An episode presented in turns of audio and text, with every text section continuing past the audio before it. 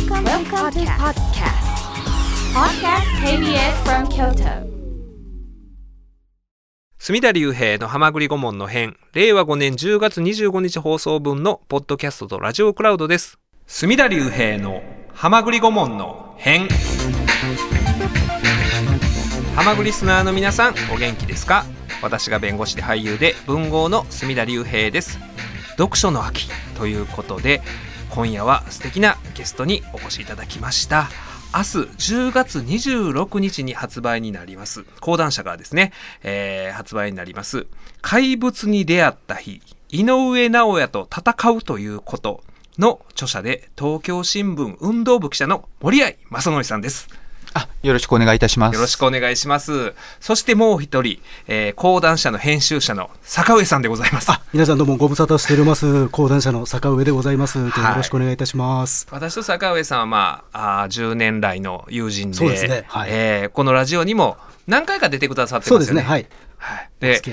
今年、えー今年というか今日はその坂上さんの、まあ、坂上さんの勝負作というか坂上さんがあーこの担当なさってるんですよね。そうですねあの連載時に担当してた作品が本になったということで、本になったということで、その著者の森合さんにお越しいただいて後ほどねたっぷりあーこの作品の話は聞こうと思うんですけれども、お願いいたしますえーあのー森合さんラジオはよく、まあ何回かですね。はいあ。数えるほどです。数えるほどですか、はい。でもあのー ちょっと KBS 京都びっくりしませんでした？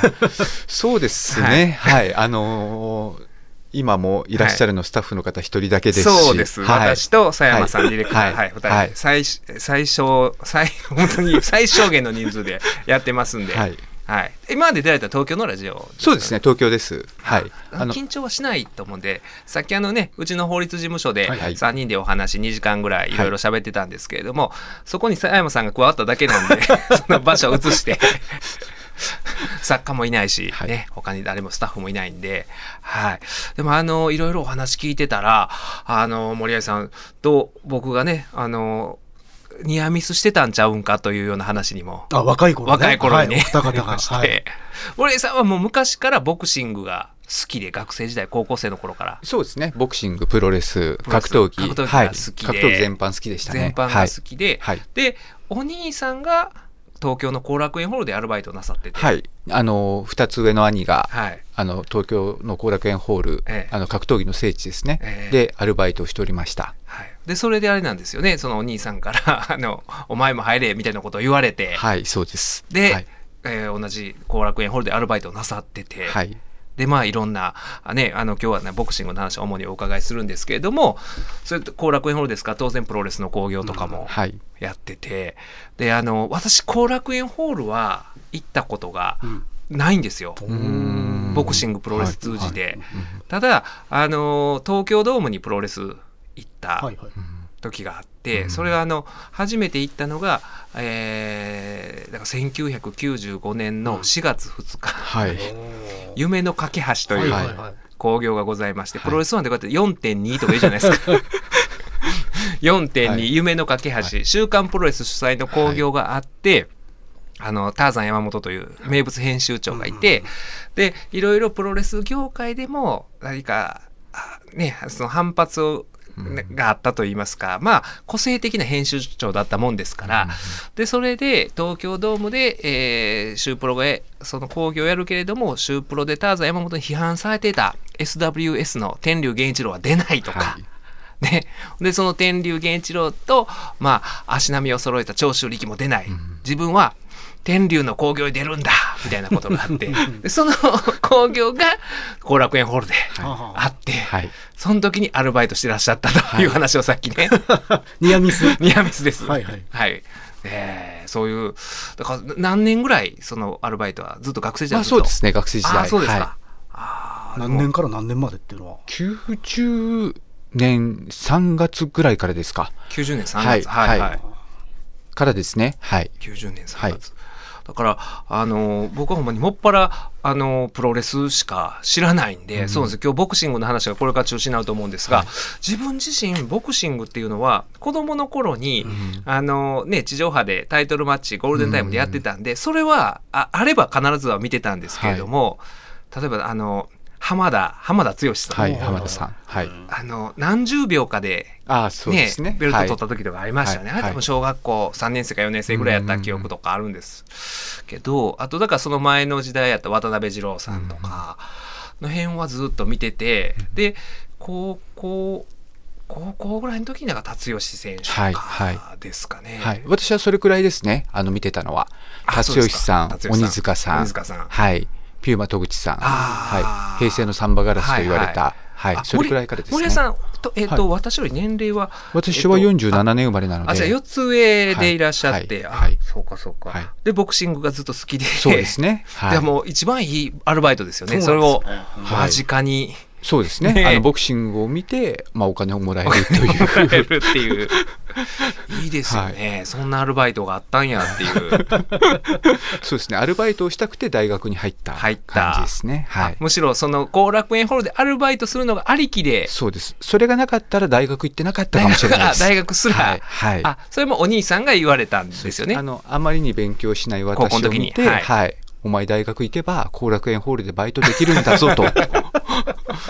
もうその言葉にやられましてはい。そこから高3の夏か秋ぐらいからですかね。頑張ってはい。あの、勉強をし始めて、はいもう中学校1年生の教科書からやりまして、はい。後楽園ホールでバイトするために、はい、基礎から。基礎からはい、で、後楽園ホールの近くから大学をこう選んで選んではい。はい。もうすべてがもう後楽園ホールが基準なんですね。そうですね。水道橋の。はい、になってました。で、はいで、見事大学受かって、はい後楽園ホールでバイトを始めて、その大好きだったボクシングの、はい。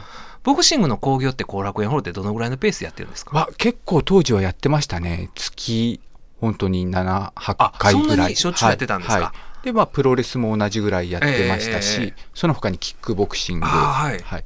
あと日曜日になるとダンス。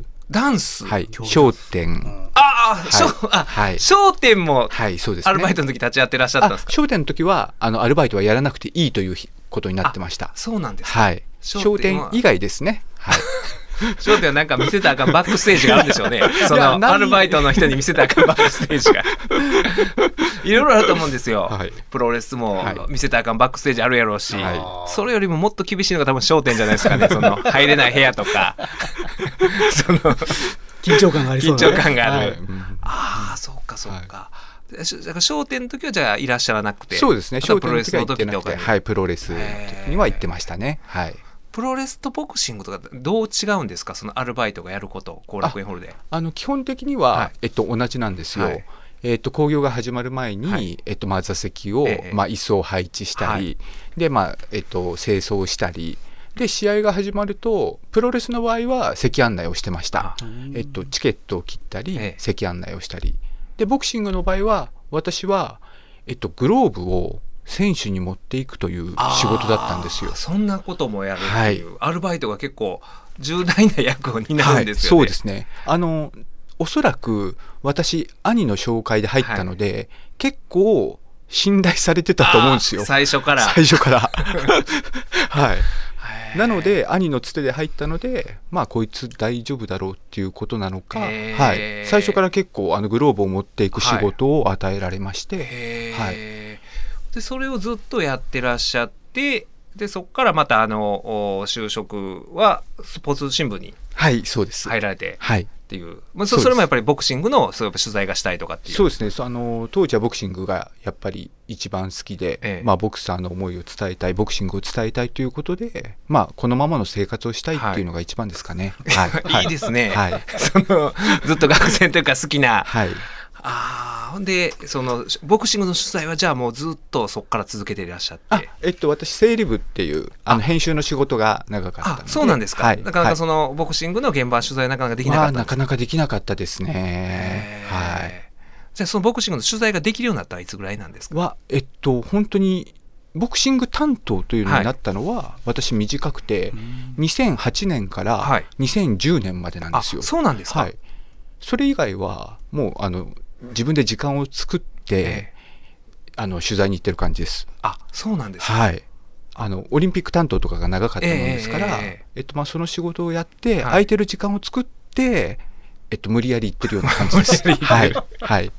そうなんではい。すか、、現在もそうです。現在え、はい。現在もボクシング担当ではないんですか？東京新聞で。ではないですね。ああの現在デスクでして、ええ。はい、それもデスクの仕事をやりつつ、まあ、ボクシングの日は行かせてもらうという。え、はい。東京新聞の記者でいらっしゃるけれども、はい。今回はまあ講談社から本を出していらっしゃいまして、はい。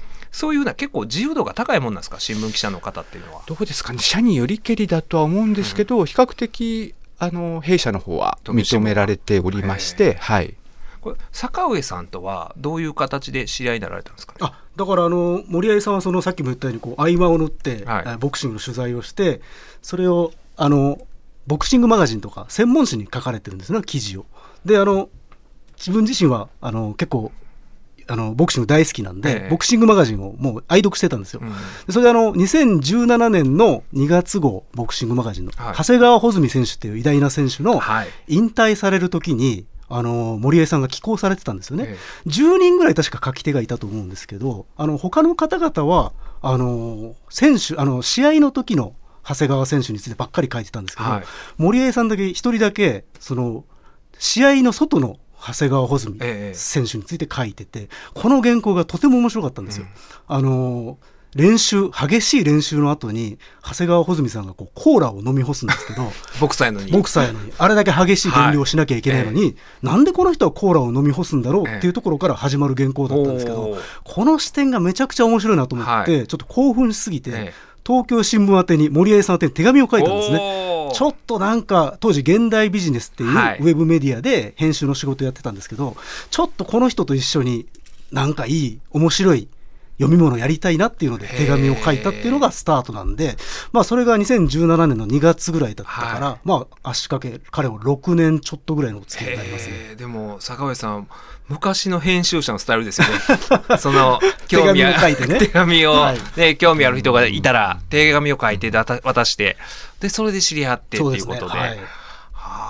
はあね坂上さんもすごいボクシング好きでね。一度一緒にね、先生と見に行ったことも行きましたね。ありましたしね。山中ええ伸介選手の大田区体育館に行きましたね。でも本当にボクシングっていうのはあの試合もそうやったと思うんですけどやっぱりそのあの不安の中のクロートの人じゃないと楽しめない試合とか、結構そういうのがあったり。多いですよね。ね。技術戦は特に分かりづらいですよね、うん分かりにくかったりするんですよ。はい。あの、はい。パッキャオとメイウェザーとか、はい。あの正直僕見てて何がすごいのかがよくわからないですけど、うんもうマニアはたまらんって言うじゃないですか。そこの難しさが僕らあのロッキーとかね僕の世代って子供の時ロッキーとかあの大味な映画のボクシングを見たりとかしてたのが結構そのイメージで最初うん先入観があるから、実際のリアルなボクシングっていうのが意外と地味やなとか、なかなかそのねこの防御のうまさとかもわからんかったりする部分が。難しいですよね、意外とね。ねええあったりはするんですけど、まあ今日はねたっぷりそのボクシングのみかこのね本っていうのはまた後からたっぷりお話しするんですけども何か一冊読むことによって本当にあそういうことかってあのわかあのすごい、あまあ、僕はボクシングに関しては全然不勉強なんですけど、でも全然なんか新鮮でボクシングが新しくなんかイメージが自分の中で変わるような印象のあった本なんで、あのたっぷりお話聞こうと今日は思っております。水曜ローでしょう水曜ローでしょう本や映画を法的に解説したりしなかったりそんなコーナーになるわけですけれども、今夜は怪物に出会った日井上尚弥と戦うということ。講談社から明日10月26日発売になります。今日は著者の森合正則さんにお越しいただいております、はいよろしくお願いします。よろくお願いします。今日はこれ、あの実は10月22日、日曜日、はい。えー夜にさあの収録してるんですけれども、アマゾンですごいことになっているという。そうですね。ありがたいことに。はい。はい、なんともう今の段階で28位ですか？アマゾン総合28位。総合28っていうのはちょっと正直、うん、ありがたい数字ですね。ねえ。私去年出した本ね今現在35万円ぐらいですよ。アマゾン総合35万円いやもうそれは時間経ってますからね。ぐらいですよ。はい20 28位。はいね、この本を、おね、森合さんがツイッターで、あの、まあ、告知とかなさってたら、それをなんと、井上尚弥選手がリツイートして、はい、ありがたいです。ねはい、でもう井上尚弥選手にも、検本なさって、はい、そうですね。はい。すごいですね。これからどんどん。でね、今日お二人が、はいあの、この怪物と出会った日 T シャツ、怪物、あ、怪物に出会った日 T シャツと怪物に出会った日パーカーを着てらっしゃって、これあの、僕が全部自費で作ってるんで、結構な値段がかかってるんですけど、はい。いい感じですね。え、それってなんか今日持ってきてないですか？あ、えっと、一着。あはいありますか？ありますね。はい。え、くれます？あ、差し上げます。あ、いいですか？先生にも。はい僕もあの、。ちょっとそれを着て。後でぜひ X、ツイッターの方にも、あ、はい。みんなで来てアップしていただ3人で、はい。はい、えーファイティングポーズをとって、いやー、でもね、あの、この本、えー坂上さんから私、ゲラで送っていただいたんですけども、まあ、分厚くて、あの、もうね、坂上さんのあの講談社の紙袋に入れて、あの封筒に入れて送ってくださったんですけど も、すぐにビリビリに破れて、は いパンパンでしたねパンパンやったんで、いやー、まあ、充実の内容で、いやー、もう引き込まれましたね。ありがたいですねありがとうございまやー面す。白かったです。うん。これ、えー、あ、だ、大丈夫、大丈夫。大丈夫。ごめんなさい、こう、今、うん。はい。あの、これね、もう私、この、プロローグのところから、一気に、あありがとうございます。いや、もう引き込まれちゃったんですけれども、その、おね、えーもう最初からあの、坂上さんが登場 はい、するんそうでけど、ね。これ、えー2018年の10月ですかね、うん。そのワールドボクシングスーパーシリーズ、はい。WBSS っていうんですか、僕はこのぐらいの時からももっと前から当然井上尚弥選手は分かってましたけれども、はい。この辺ぐらいからえ井上尚弥はえらいことなってるらしいぞっていうのが一般的に浸透していったじゃないですか。はい。だからそね。その天下一武道会みたいなはい。トーナメントをどんどん世界の強豪相手に勝ち進んでるらしいぞというのが一般の人もなんかそこをなんか今までの強いボクサーはね日本にもいっぱいいましたけども、ちょっとレベルが違うぞというようなね話があの私のようなボクシング知らんそうでも、うんうん、なんか聞くような頃やったと思うんですけれども、で、この時に、あれなんですよね、なんかその、お面白いなと思ったのは、その、森合さんが、その強さ、凄さっていうことを、どう伝えたらいいのかっていうのが、なんか凄すぎて伝えようがなくて、そこにジレンマを感じてらっしゃったっていう。そうですね。いつもそうなんですけど、え井上選手の試合は、まあ、すぐに終わってしまう、はい。まあ、攻防なく一方的に終わってしまう、うん。でどこの強さの部分を書けばいいのか、ええ。何を表現すればいいのかがいつも分からなくて、うん。まあ、正直井上選手の試合が来るのが怖いぐらいです。怖いぐらい。はい、どう表現していいかどう伝えていいのかが、まあ、いつも分からなくてですね。この時もすごく悩んでました。ええ。はい。この試合も本当に井上選手が圧倒的、一方的にこう、勝った試合でしたからね。そうですね、うん。パヤの戦、パヤの戦ですね。パヤの戦で。70秒で終わっちゃったんですけど。70秒で終わって。はい、でまあえっとワンツー右ストレーはいト一発で倒してしまって、もう興奮してるんですけど、えもう冷や汗が垂れてくるというか、あの俺これからどう書くんだろう。何を書けばいいんだろうっていう、え。その相手も元スーパー王者で強い人なんですよ、はい。ええ。けど70秒で勝ってる、ええ。まあ、かませ犬とやってるように一見見えてしまう、ええ。まあけど違う、えうん。もうそれでまあ本当にあの時は自分自身パニックになってて、ええ。はい、もう何も考えられなくて原稿つまらない言葉をこう並べて送ったっていうのを鮮明に覚えてますね。やっぱりそのボクシングはさっきもねそのやっぱりクロートの人とやっぱり一般の層にこのだいぶなんか断絶があると言いますか、うん、分かりにくい部分があってでかつその井上尚弥選手っていうのはまあ今までのそのねボクサー像とお違って本当にもうなんか強さだけうんをもうはい究極にもうね、そこをうん、追求してるっていうような感じがあるんで、そういう、だからショーマンシップの部分が、ボクシングは一面で工業の側面もあありますけれども、はいはい。そのね、あの、亀田、あー兄弟であったりとか、はい。あるいは達吉さんとか、はいうんとはなんか違うような、あーなんかそういう本当にもうリングの上だけを見てくれっていうようはない。そうですね。感じで、はい。そのね、達吉選手のなんかサイドストーリー、うん。あんまりないというか、はい。なんか達吉さん、お父さんとの関係やったりとねか、昔やんちゃだった昔やんちゃやった。はい。で、本当にあの、なんか、ボクシングってむ、む昔やんちゃやった、そういう物語が多いじゃないですか。ね。はい。あの、はい。うん、そういう、日本やったらそうやし、うん海外やったらもうめちゃめちゃ貧しかったとか、はい、スラム街で育ったとかスラム街で育ったとか。ね。はい。というのじゃなくて、本当にリングの上で、はいただ圧倒的に強いっていうのは、そうですね。井上選手は本当そうですね。リング上だけを見てほしい、うん。でまあ実際それを見て我々も引きつけられていますし、ええ。お客さんも集まっていますし、ただだからそこをそのねでも新聞の記事を読む人は一般の層なんで、はい。そこの人らに その強さを伝えるのは本当にあの今の将棋の、ね、藤井聡太さんが強いっていうんだけれども、あ強いんやろうなとは分かるんやけど何が強いかって正直あの僕は将棋のルールが分かるぐらいの人間からしたら分かりにくいし。うん。そのね、今、その、この同時代にこの人たちがいるのはすごいって言われるのが、その、お井上尚弥選手であり、はい。藤井聡太さんであり、そして、えー大谷翔平選手だったりするんですけど、あの、大谷さんはまだ、何ホームラン打った、うん。ホームラン王になった、はい。何勝した、はい。何キロの球を投げたっていうのが、一般の人でも見てたらわかるし、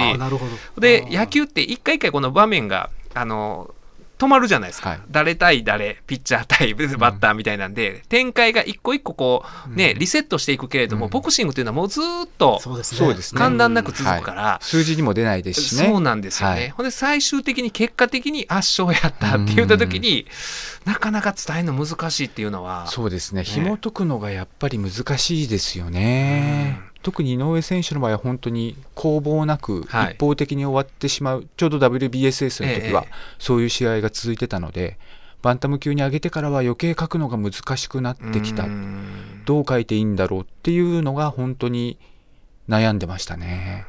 でこのさっきおっしゃってたその WBSS、ワールドボクシングスーパーシリーズのこのパヤノ戦はい。圧勝したはい。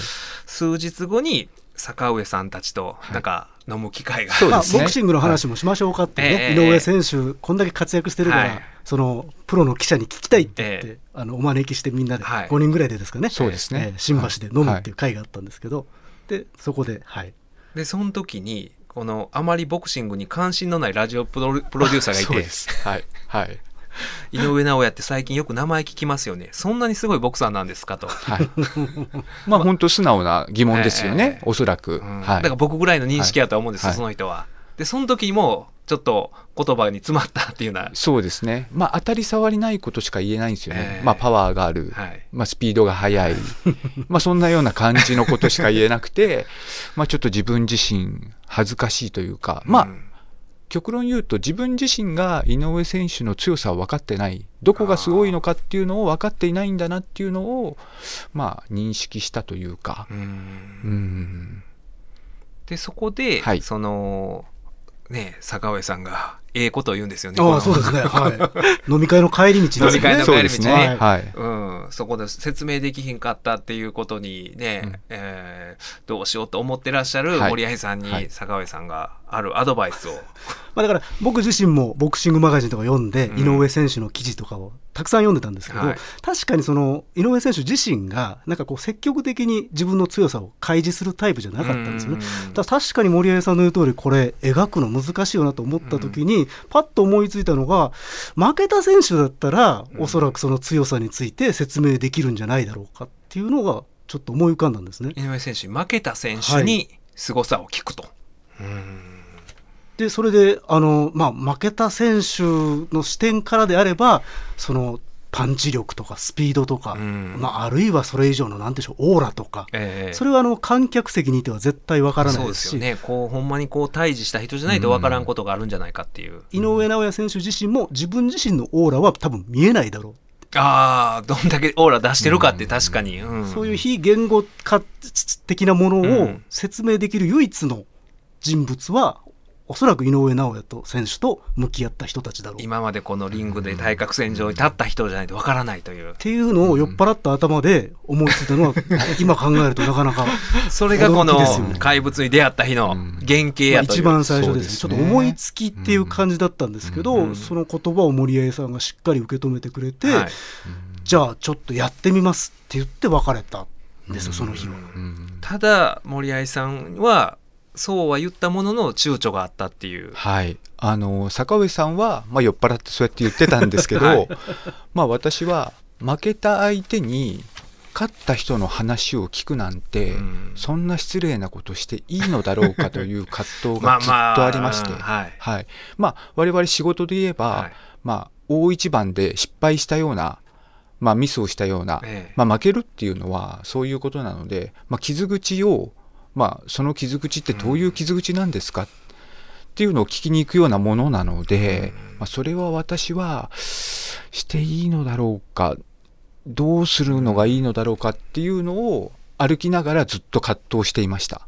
で、はい。そのオープニングでおっしゃったはい。30年前のはい。アルバイト時代のことを思い出されたはいってことなんですよね。そうですね、うんはい、私はあのそのグローブを試合前にはい。選手に渡しに行って、ええ。試合が終わったらグローブを回収しに行くというええ。仕事をしてたんですけど、その回収しに行く時に負けた選手の泣き声が控室から聞こえてくるんですよ。えで、まあ、入ると、まあ、血を流しながら、はい。涙を流しながらもう地べたに横たわっているような選手がいたり、えあの負けるということの重みっていうのを多少分かってるつもりだったので、えそのような選手にあの本当に負けた話を聞いていいのかとえいううん。のがずっとありました。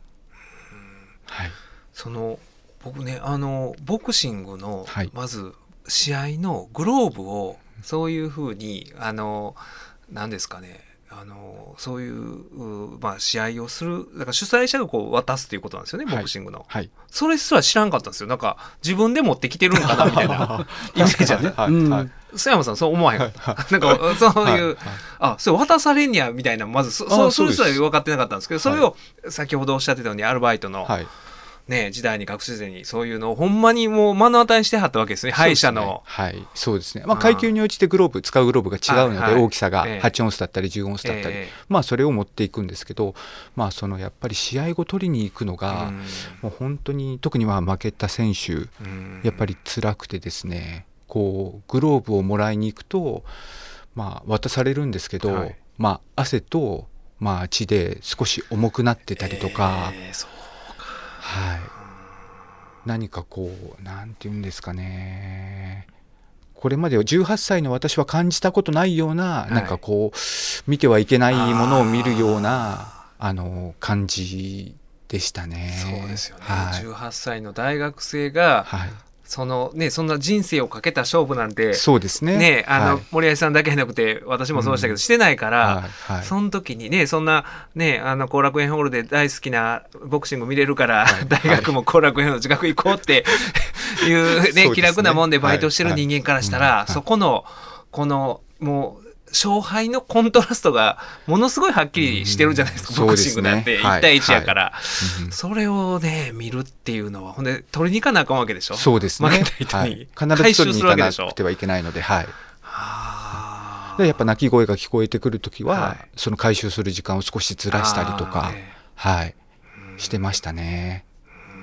そういうことをしてた人からしたらやっぱりその坂上さんのその提案っていうのはその時は、あやってみようと思ってもやっぱりねその30年前の敗者の姿が脳裏をね。そうですね。よぎるとやっぱり、はい。はいうん。やっぱ後でその話を聞いてすごく反省しましたよね。あの 軽々しくこんなこと言ってたのか自分は。ただし、まあ、ひこの一言がなかったらもしかしたらあの取材が進んでなかったかもしれないんで、うん。森江さんがそれを受け止めてくれたっていうのは本当にありがたかったですね、真摯に。でそのま森合さんのまあその敗者を巡るはい。旅といいますか、はい。取材が始まるんですけど、はいでねこの僕その今のねあのプロローグの下りだけでもう引き込まれたんですけどこの最初に出てくるえー佐野選手はい。ですかね。佐野由紀選手ですね。佐野由紀選はい手という日本人の選手で、まだ井上尚弥選手が3戦目ですね。うですね。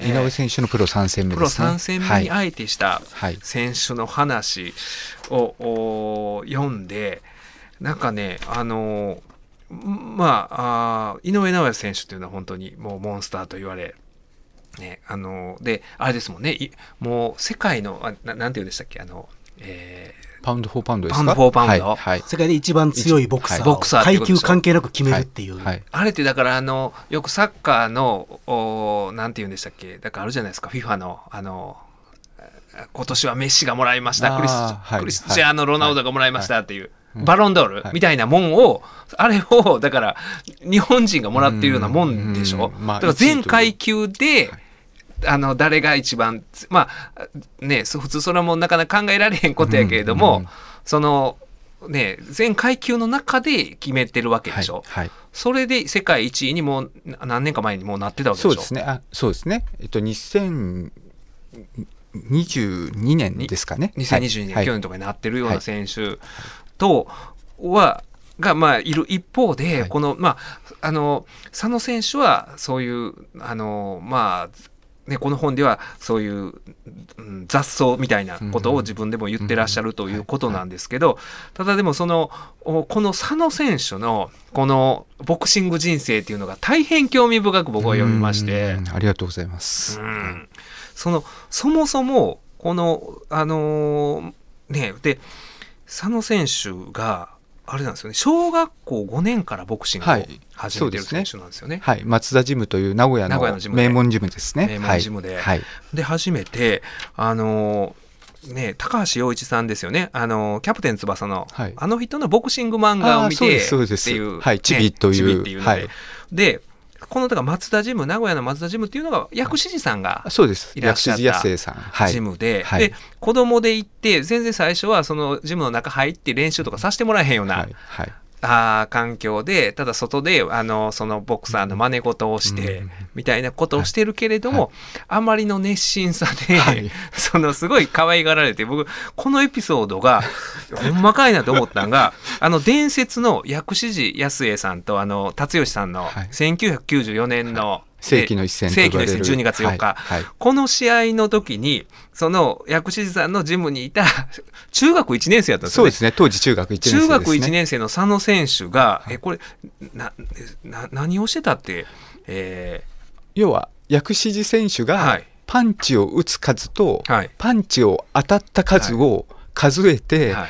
えっと、テレビ中継局、ラジオ局に伝えるという、あの役割をしてたんですよ。その、それなんか、あの、雑用を子供が気に入られて任されてたみたいなこと書いてあるんですけど、か決して雑用じゃないと思うんですよね。めちゃくちゃ重大なそのね、重大なんをは、いでも小学生みたいなもんでしょ？中1のね、小さい子が、こう、カチカチやってたわけじゃないそうです。あの、左手に、左手と右手に両方カウンターを持って、ねカウンター持ってはい。で、パンチを打ったら左を一つ、はい当たったら右に一つっていう、こう、それを任されてる中学生っていうのがすごいなっていう。あねえ。で、その、だからよよっぽど信頼が厚かったんでしょうね。この子は違うと。すごくあの練習熱心だったと、ええ要は雨の日でも台風の日でも必ずジムに来るっていうことで、はい、ジムの会長はすごくその姿勢を評価してたようですね。で、だから姿勢を評価したから、ジムの会長が進めて、沖縄にボクシング留学を高校でするんですよね。はい、そうです。沖縄にいらっしゃるんですね、そういう、はいあの、き金城はい、監督っはい、ていう、その、今までもうね、名伯楽ですね名伯。楽と具志堅言われてるさんとか、ええはいええ、育てた方ですね。そそこにまあ留学行ってでそあのーそこでもまあす この人すごいのがもう小学5年間ボクシング付けで沖縄にボボクシング留学して一回も盆も正月も帰らなかったんですよ。そうです。あの、チャンピオンすに、はい、チャンピオンになるまで帰らないと言って、本当に帰ってこなかった。本当に帰ってこなかった人なんですよね。はい。はい。ででもそれでもチャンピオンには高校の中でもなれなかったんですよね、はい。そのインターハイでもはい。3位やったんですかね、はい。っていう。はい。で、まあ、一方そのね井上選手というのはもう高校でもう全てのタイトルをうんうん。ねもうはい。七冠ですか？七冠ですねアマチュア。うんアマチュアではい。七冠とかっていう、一方でその小学校5年からボクシング漬けでその 薬師寺達義戦の時にこうカウンター打ってるようなボクシング少年でもボクシング漬けの生活を送って、それでもやっぱり日本一にもなれないっていうようなが一方ではいてて、はいで東洋大にその佐野選手はボクシングでまあ入って、はいただでもこの東洋大があー結構ぬるま湯のような。そうですね。今はまあ強いんですけど、ええ。まあ、当時は2部で、うん。なかなかこう練習をするというような環境ではなかったようですね。はい、でそこでちょっと自堕落になっちゃって、はい。それまでも小学校から十何年間もうボクシングしかやってこなかったのが、なんかたるんでしまうってそいううのがあですね。るんですよね。。はい、でだからねあのーでもう一回退部してその松田ジムに戻るそうですね。名古屋の松田ジムにもう一回通おうということで、また真剣にボクシングと向き合うわけですね。はい、ただそのやっぱボクシングって厳しいスポーツやなって思うのはそのねそういう5年生からずっとその沖縄のが、うん。ね沖縄にボクシング留学してて、もうねずっとやってた人でもちょっとその大学の時に、うんなんかぬるま湯のような生活はい。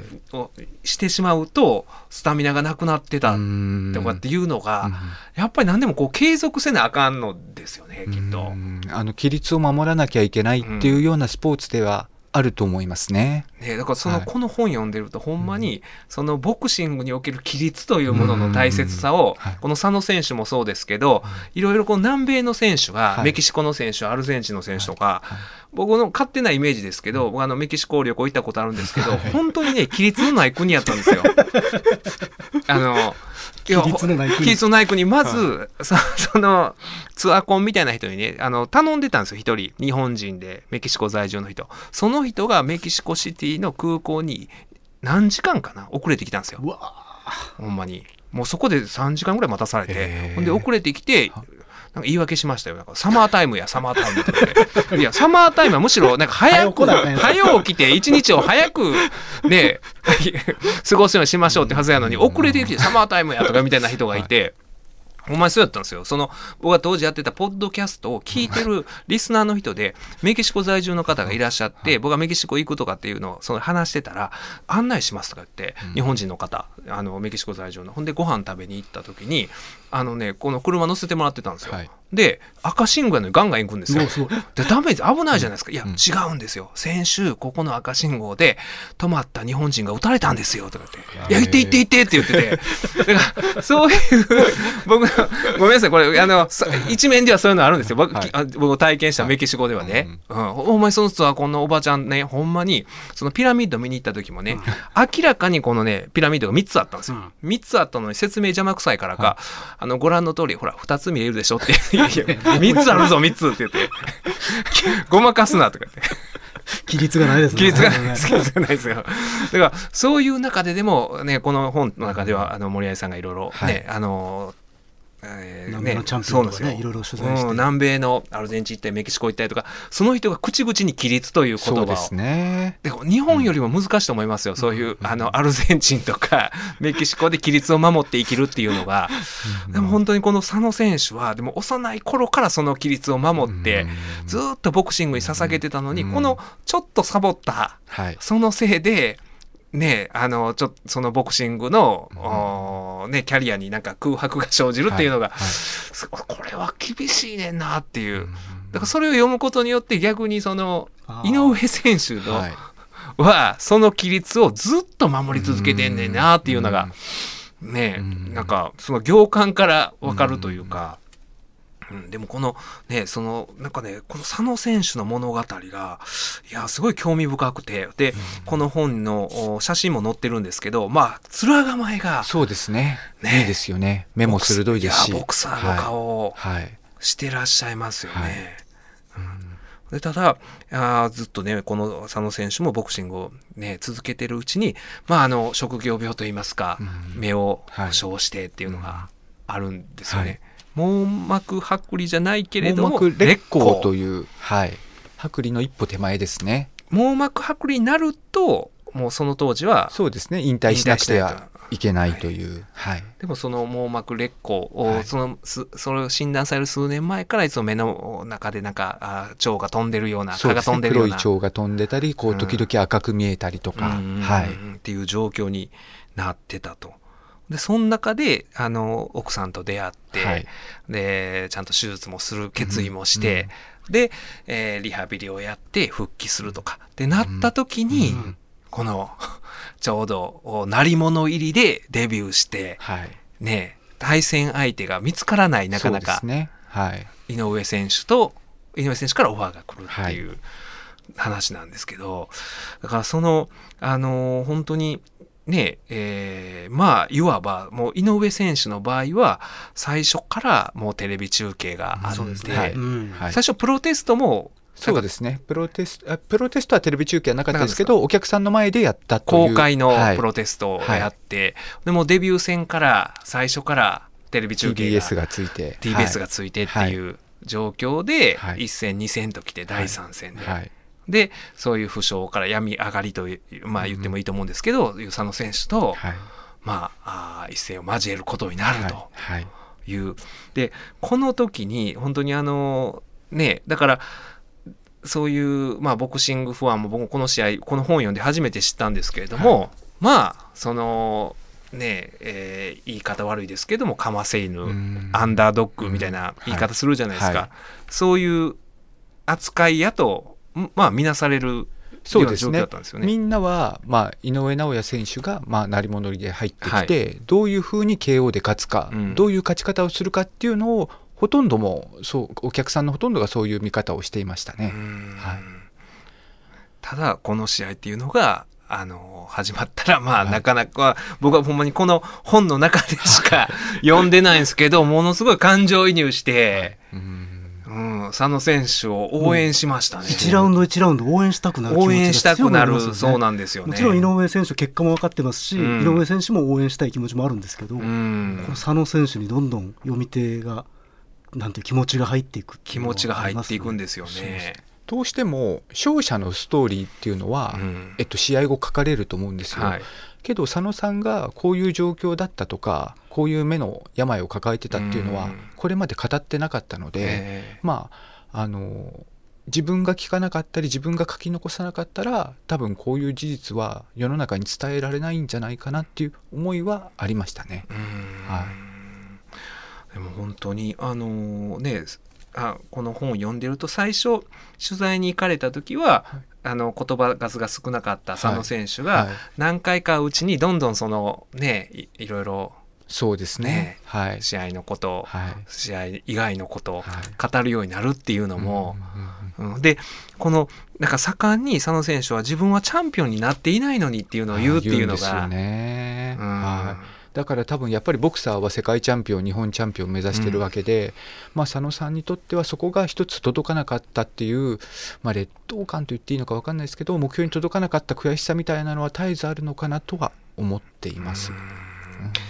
でもこの本当にこの夫婦でこの試合に臨むところが読ん。でてうーんなんかあのー今まで光が当てられなかった。うんそういう敗者の目線からのあのー井上尚弥票でありでねあのこれまだ井上選手えー第3戦であのー言うんですよね。試合後にその、うん。今だったらみたいなことを。そうですね。あの佐野さんが、うん。あの日本人ボクサーたちに、なんか今だったら勝てる、うん今やるしかないぞっていうようなことを言うんですよね。上尚弥に勝つんだったら今今しかない。戦うしかないぞ、お前たちって呼びかけるんですよね。はい、あと23年したらすごいことになる。うん。戦うなら今しかないぞっていうふうに言うんですよね。だからこの時は井上選手がなんかあのしんどそうな顔をしたりとかってしてたって言うんですよね。このあの10ラウンドやったんですよね。そうですね、はい。うん佐野さんはまあ終盤に、うん。まあ、ボディを打ったらこう、うっていう声が聞こえたと声も聞かこえたりとか。はい、とか、まあ、息が荒くなってきたりとか、うんまあ、あの時点ではまだモンスターではなかったっていうことは言ってるんですよね。うん。はい。だからそのねあのそう考えたらやっぱり井上選手もすごいですよね。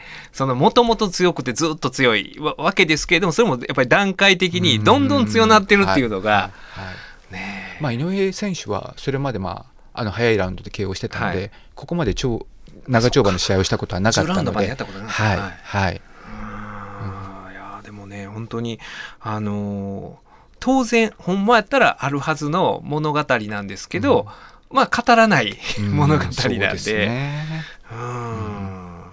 でもやっぱ負けた時の話を聞くと本当に深い人生が一人一人にあって、うん。まあ、かつ佐野さんも戦ったこと自体は何も後悔してないですし、うん。むしろそれを自分の今そうですね、うん。まあ勲章というか、はい、戦ってよかったっていう、あのー試合には負けましたけど、うん。やっぱりこの試合って見てる人の心を打つ試合だったんですよ。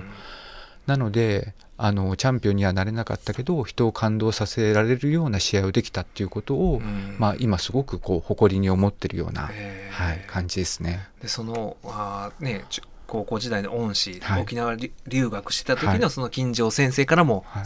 この試合を褒めてもらった今まで褒めてもらったことない先生から、あんなすごいやつとやったんかっていう、ん初めて褒められたっていう。初めて褒められたってう、い。う。うんでその今までそんなにあのコメントがね書かれることもなかったブログに感動しましたっていうのが、まあテレビ中継もされてるんでっていう、はい。百数十件。百数十件。はい。コメントが来たっていうような。でやっぱりそれを糧に草野選手はまた新たな人生をねそうです歩んでっていう、はい。うん。なんかこのねあのまだこの時は怪物ではなかったとはいえまあ圧倒的に強いいや本当そうです。存在の圧倒的に強かったです。はい、ね、人と、まあ客観的に見て自分が分が悪いっていうことは分かってて、あのこの本の中にはあのそういうね井上選手よりもまあ対戦時においてはあーむしろおその対戦相手のがキャリアとして、うん。はい。あの今までな長いキャリアを積んでて、えーチャンピオンだったりする人もいれば、このなんか佐野選手のように、うん。えーいそういうねかませ犬的な見方をされてたうん人がそれでもこの強い人に挑むっていう、はいそこの姿勢がう、んうんそのボクシングの、うん。まあボクサーによ全員がそうじゃないとは思うんですよね、はいはい。そのうん。井上選手との対戦を避ける人もいらっしゃると思うんですけど、そこに挑む分かってて強いうん。圧倒的に強い人に挑むリングに上がるっていうのが、うん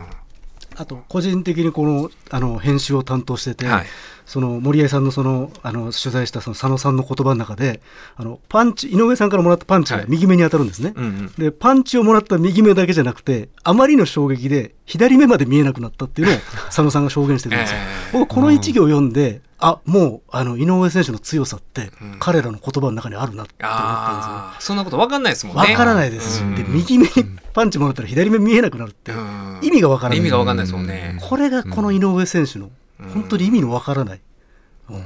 戦ったものにしかわからない強さっていう。の、いやだからあの本当にでもねそのな、うん、この本を読んで本当になんか規律の重 重要性というか思いますよね。やっぱり。これはあのぼ別にそのボクシングだけじゃなく何でも多分あのそういうことが一番大事なんでしょうけど、まあできてませんわ。まあまあできてない。ほんまにね。そうですね。一日1時間こう例えばランニングしようとか、うん早起きしようとか、うん。これも規律の一つですけど、できないでしょ、うんだからそれをそのボクシングのその世界レベルでしかも世界一って言われるような人っていうのは、そのね最も過酷なハードなトレーニングをずーっと続けてるわけでしょ、ねえお酒も飲まへんやろうし当然、ねえもう何か理由作ったら作ってなんか飲みに行ったりしますもんねほんまにしかもボクシングの練習ってすごくこう単純作業の繰り返しなんですよ。はいそうですよね。まあ、ステップを踏む、はまあ、ジャブストレート、うん。やっぱりその基本の繰り返しを何回もやるんですよ。えただ井上選手はそれがすごく楽しいというんえですよ。うん。毎日繰り返してその昨日との違いまあ今日より明日、はい。明日よりその先っていう一日一日の変化成長をこう楽しむっていうことなんですよね。だからなかなかそれはできないかなっていう。だから基礎の反復が大事やってね、まあ、どのスポーツでもね、なんかよく聞きますけど、とはいえ、はいそれができるかっていう話ですよね。そうですねやっぱり単純作業を毎日繰り返すってすごく辛いことだと思うんですよ。うんまあそれを普通に楽しんでできるっていうのが、まあ、井上選手の強さなのかなとも思いますね。せ先生でも弁護士試験受ける時とかは？規律を守って勉強され規律をね、あのー僕9回目で受かってるんですよ。はいあのー、8年ぐらいは守ってなかったです、規律。最後の1年はね、結構規律を守ってました。確かに、あのへー起きてる時間は、起きてる時間は勉強してました。うん、ほんでなんかそのその時一人暮らししてたんですけど家事とかやらなあかん時はそういうあの予備校の講座の,、あのテープとかを聞きながらなんかやったりとか、うんで運動もせなあかんなと思ったら歩きながらそういうの聞いたりとかっていうことは最後は規律を守ってたかなとあいうような気がするし。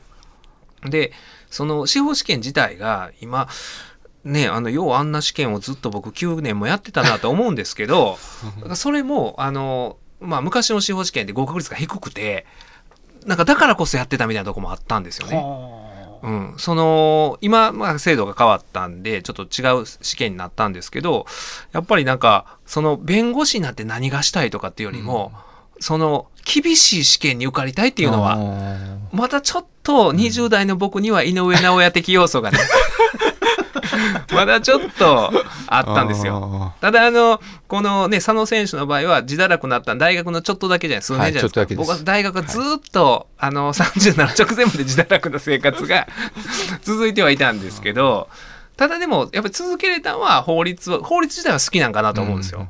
うん、は好きなんかなと思うんですけどただでも何でもねどの業界でもそのだからそれを早くその域に到達できる人がいるわけですよ。うん。うん、集中して規律を守ってっていうのが、でもこれはなかなかでもほんまに難しいんですよね、うん。今仕事してても、まあ、どんな仕事でもそうやと思いますけどで僕らほんまにその言い訳を作りやすいんですよね、はいうん、なんか飲みに行くこともうん。それも仕事やしみたいな、はい。側面確かにあるんですよ、うん。顧問先の社長と。そのねうん。飲みに行って、で飲みに行くからこそ祇園に行くからこそ祇園のトラブルの依頼もあるんですよ、うん。ほんまに。なんか、はい。あのあるんですよ。夜の街はいろいろねホステスさんがなんか紛争に巻き込まれたりとか、それはそういうパトロールしてないと、みたいな言い訳ができるから、うん、だから言い訳できないでしょ、うん。ボクサーは。まあ、頂点目指すなら、うん。もう言い訳は絶対できないっていうのが、この本読んで分かりますいよね。やーだからそそう。だからそれがその本当に皆さん口々に規律というのを負けた人たちも言うんです。負けた人も言うほんで規律を守ってはるんですよ、多くの人がちゃんと、それでも井上尚弥にはもう歯が立たない、ってことは井上尚弥はどんな生活してんの？っていううん。風になるし、ただ、でも本当にこの佐野選手がそうですけど、その国名に語るじゃないですか。はい。その井上選手との試合を。うんあ、だからボクサーって本当にそういう風にちゃんと試合を、まあ、あの、井上尚弥選手との試合やからこそかもしれないですけど。そうですね、ねはい。まあ、佐野さんもほとんどの試合が覚えてないとはええ。おっしゃってました、ただ井上戦は一瞬一瞬が命がけだったのでもう全てを覚えてると まあもう本当その瞬間、まあ、死ぬか死なないかぐらいの気持ちだったんでしょうね。えはい、なのでもうその、もう一瞬一瞬で、もう次どうせなあかんみたいな、もう命がけの判断を迫られたから、はい。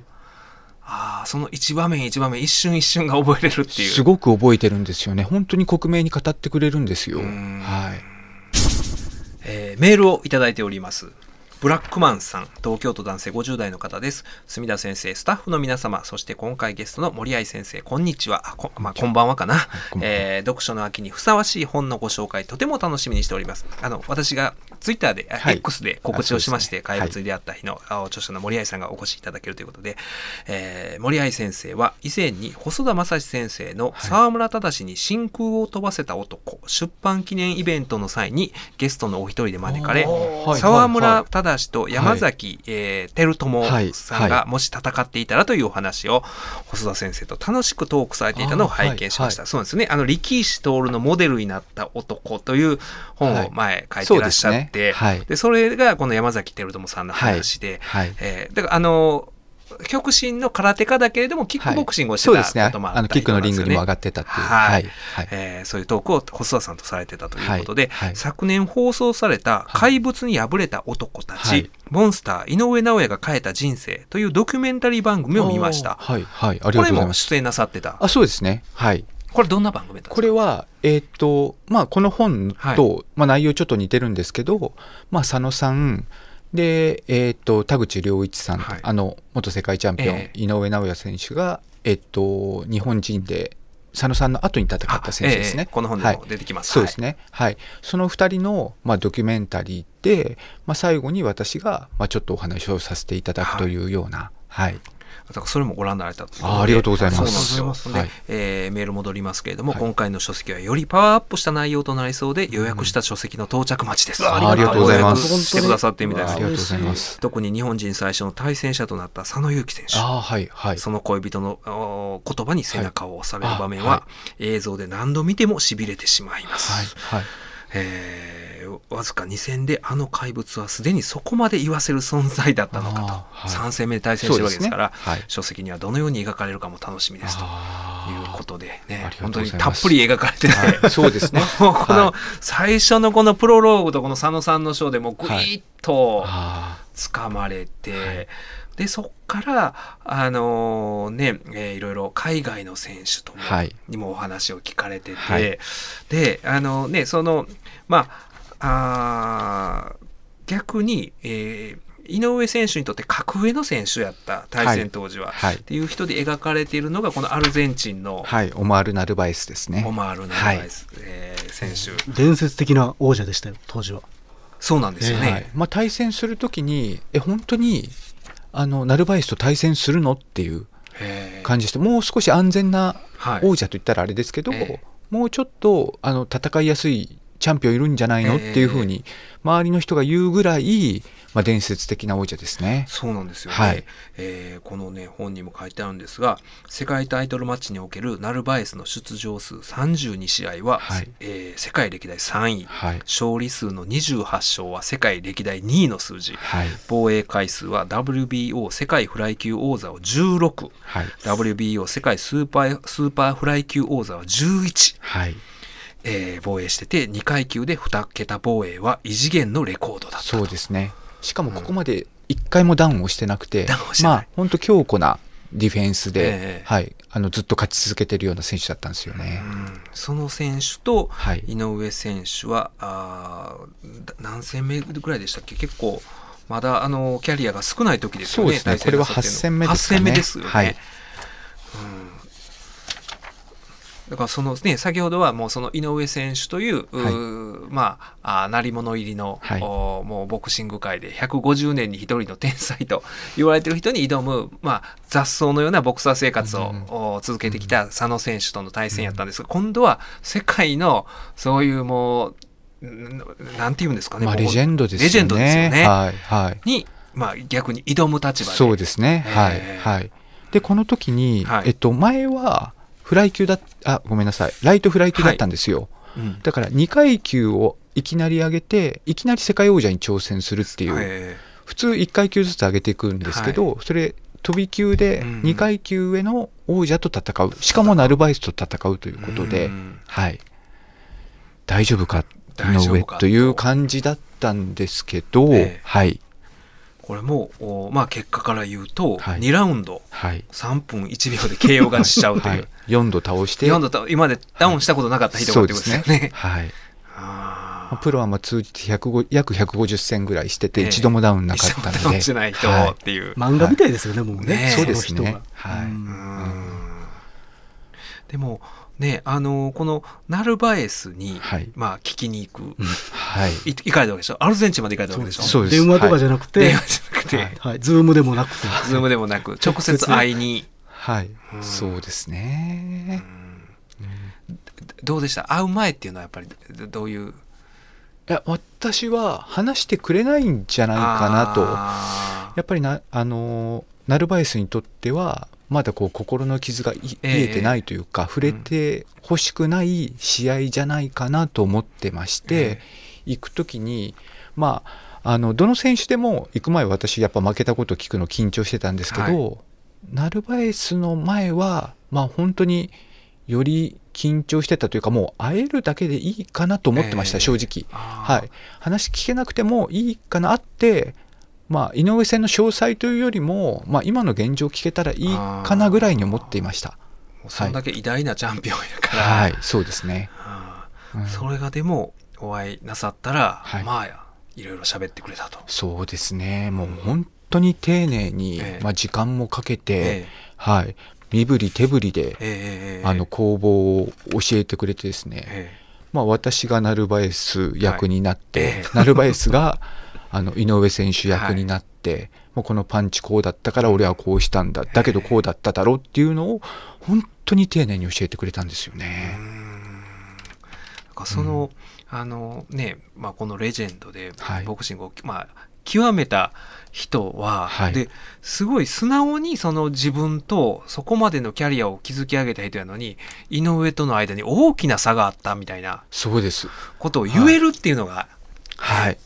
私はびっくりしました。うん。あの井上との間に大きな差があったんだっていうこんな伝説的なボクサーが言うとは思わなかったので、え多分その時もう一回聞き直してると思います。あの通訳さんに、はい、こういうふうに言ってるのかっていうことを、うん。はい、それぐらい驚きました。素直にここまで素直に、まあ、負けを認めるのか、うん。井上の強さを認めるのかっていうことに驚きましたね、試合前は本当に全然知らなかったんですね。存在すら井そうです。上尚弥選手の。はい。うん。あの対戦が決定するまで、えっと、井上尚弥っていう名前すら知らなかったですね、うん。はい。でもこのあのねナルバエス選手も規律を盛んに言うんですよいやーね。言ってましたね、はい。うんボクシングは過酷なスポーツだ。30歳くらいから衰え始め35歳以降はそれが顕著になるのが普通かもしれない、だけど規律を守り心をコントロールすればこの年齢になってもできるんだよ。強さを保ちさらに状態を上げていけるんだよ。と周囲の人たちに示したかったんだ。はい。この試合当時でもだいぶ年齢は差はあったんですよね。はい、39歳ですかね。39歳で。はい、はい、うん。当時。そのね、だから39歳で まだそのあのこの時でもずっと防衛を続けてたわけですそうです、11度防衛ですからなんかね。ボクシングってなんか不思議ですよね。その運動能力だけじゃない。はいななんて言うんですかね。そのインサイドワークというか、はい結構あの30代でずっとチャンピオンの方もいらっしゃるじゃないですか。はい、はい。まあ、駆け引きのスポーツなので、まあ、ある程度キャリアが必要だったりすることもありますし、まあ、ナルバエスは特にそうですよね。ちょっとディフェンシブに戦ってえ、駆け引きで勝っていくような選手でしたね。で、あのーこのね、ナルバエスが、はい。本当にあの森合さんと同じようなことを おっしゃってるのが、はい。この一つ残念なことは、はい。メディアは井上がリング上で繰り広げていることをいとも簡単にやっているように扱ってしまうことだ、はい。でも決して簡単ではないということを分かってほしいんだと。はい、そうです。ここはすごくナルバエス感情が入っていましたね。やっぱりなんか私たちが、メディアが井上尚弥っていう選手の強さを書ききれてないっていうことが分かってたんでしょうね。要はメディアで読むのと自分が体リング上で体感した井上が違うというふうに、もっとすごい選手なのになんでお前たちはちゃんと書いてくれないんだと。不思議な感情。はい。うんだからそこのジレンマをはい解消するために会いに来たわけですよね。ここ私もそうですね。そうですよね。はい。うんはいいやでもあーそういうこの伝説のチャンピオンがもうそういうキャリア8戦の時の井上にもそういうふうに思ったと。はい、そうですね。いうことですからはい。やっぱりだからねそのほんまにこの規律という言葉がこんなに出てくる本がないので、そのそうですね。でほんまにだからボクシングってそうなんでしょうね。だからそのあのこの本の中にいろんな選手日本の選手海外の選手出てきますけどなんか海外の選手でもアマチュア時代最初立て続けにずっと負けてたけれども後に世界チャンピオンになるとか、うんうんうんうん。っていうことはなんかそのまあねあのその添付の際が最初からあってとかじゃなくて、うん。本当にその規律を守って、そのね基礎的なトレーニングの反復をずっと、はいはい。はいほんまに来る日も来る日もできるかどうかみたいなところでうんうんうん。差がつくっていう。そうですね。ねえ。それは本当メキシコの選手もそうですし、あまあ、アルゼンチンのナルバエスもそうですし、それは口酸っぱく言ってましたね。そうですよね。強くなるためにはとにかく規律なんだと、うん。それを守れないとまず始まらないんだっていうことはすごく言ってましたね。そうですよだからはい。才能がある人は規律を守って、はい。でもその才能が井上尚まあ、井上尚弥選手ほど突出してる人はいないとしても、うん。そうじゃなくてもその規律を守ることによって日本チャンピオンになれる人もいるっていううん感じに僕は読んでて思ったんですよ。はい。はい。そので結構、ま、今まで負けてたけれども途中から強くなる人もいるんですよね。はい。はい。はいあのキッズリターンあの映画の中であの、はい。もろもろ岡さんが あの悪い先輩の役でねはい。あの主人公にすぐだからもうの飲んじゃったらいいんだよ。強いやつはタバコ吸っても強いんだよみたいな。うんの酒飲んでも強いんだよみたいな。うんあったんですけどそれって絶対ちょっとずつ蝕んでいくんでしょうね。そうですね、ん。まあ本当地道なスポーツだなっていうのは地道なスポーツで。はい思いますね。うん。だからあのボクシングファンの方が読んで楽しめるのももちろんなんですけど、まあそれ以外のこうあのあんまりこう詳しくない方が読んでも、やっぱりこう人生をこう少しでもこう上向きさせるためには、この自分の中にこう規律っていうものを作ってうん。守っていかなきゃいけないんだっていうことをちょっとこう伝える本でもあるのかいやほんなというまいやほんまにそう思います、うん。そのなんか自分より強い人に立ち向かっていくとか、うん。難しいことに、うん。困難にね、はい。対峙するうん。うん。ことの意味合いというかね、うん。その井上選手もそうですけど、ね、本当にあの井上選手のキャリアを見ると、まあ強い人と最初からはいはい。やってるじゃないですか。うんうん、だからずっともう最近なんて全部もう世界の名だたる強豪としかやらないっていうようなのがずっと強いところばっかり、続いてて、うん。ほな全部 KO 勝ちするっていう奇跡的な状況が今はい。起こってて、はい。それを我々は同時代に生きてるはずやのに、うん。それをなんかぼんやり享受してるというか 多分すごいの見てるんですよねきっと。す。もう歴史的なね。瞬間を毎回もう歴史的な一戦を見てると思っていいと思います。井上選手の試合は、一試合一試合が歴史です。そうですよね、はい。あのこの間のあのフルトン戦とか、はい。まあ僕もそんなほんまにそのボクシング生で2回しか見たことなくて、子供の時地上波でやってたぼんやり見てた人間でも、まあ、両方のあの凄さが分かりました。ハイレベルな試合だということですか？これはそうですそうです。はい。はい。うん。試合終了のその一瞬まで緊張感が続く緊張感が続いて、すごかったですよね。ああのほんまにあの、うん、素人でも見ててもたうん。面白いし、はい。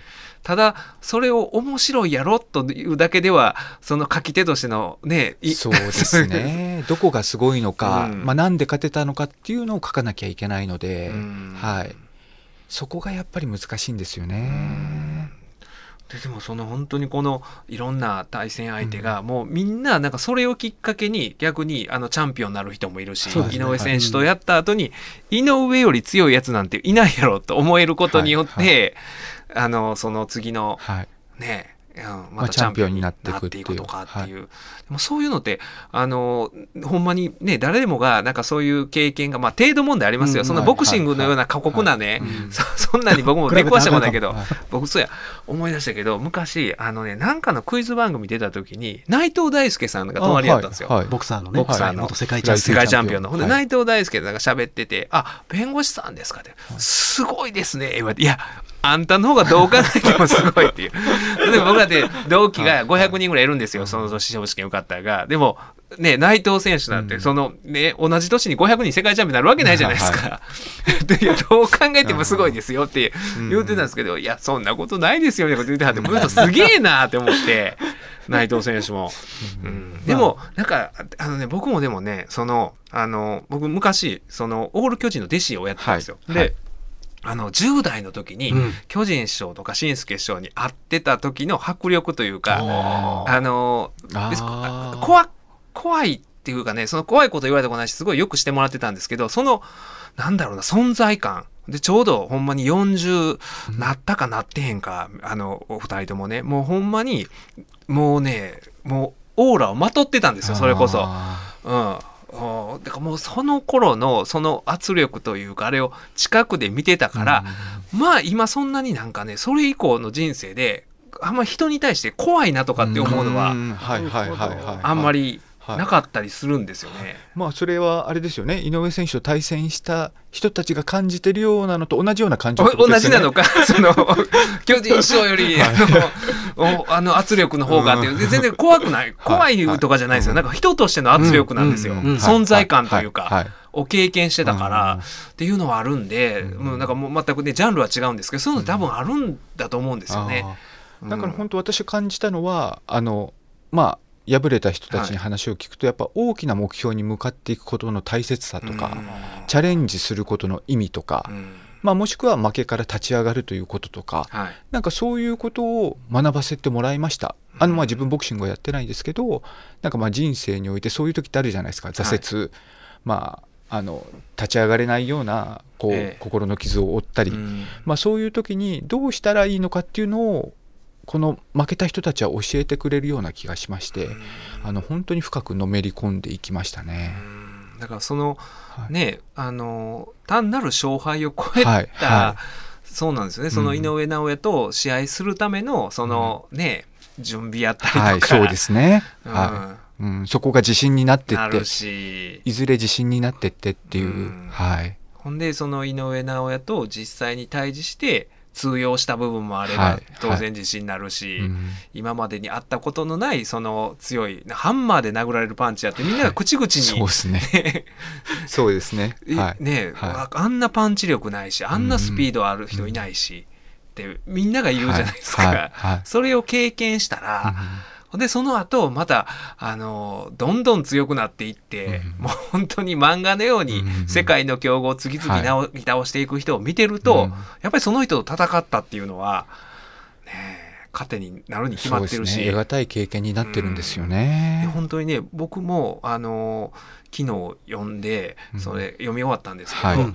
あの家族がちょっと旅行行ってるんですよ。はいであの別に何時まで飲みに行ってもええような状況だったんですけど、はいはい。行かなかったです。さすがに。さすがにあの これが何日続くか分かんないですけど、はいはい。うん。うん。全然飲みに行けたんですよ、はい。土曜日の夜やし、と思ったけどこれを読むと、ううんこれや、飲みに行ってる場合じゃないぞ飲みに行ってる場合じゃないですよと 規律を。規律をやっぱり、うん、っていうふうに思えたんですよね。ううんんちょっと頭の中で考えますね。読み終わった後、自分にとっての挑戦とか困難って今なんだろうなとか、あるいは過去に自分がた立ち向かった困難って何だっただろうなっていうのを振り返ってしまいますよね。まあ、あの、そそのね、あの、僕も含めて、あの、い井上尚弥ほどの人と対峙することはないんだけれども、はいはい。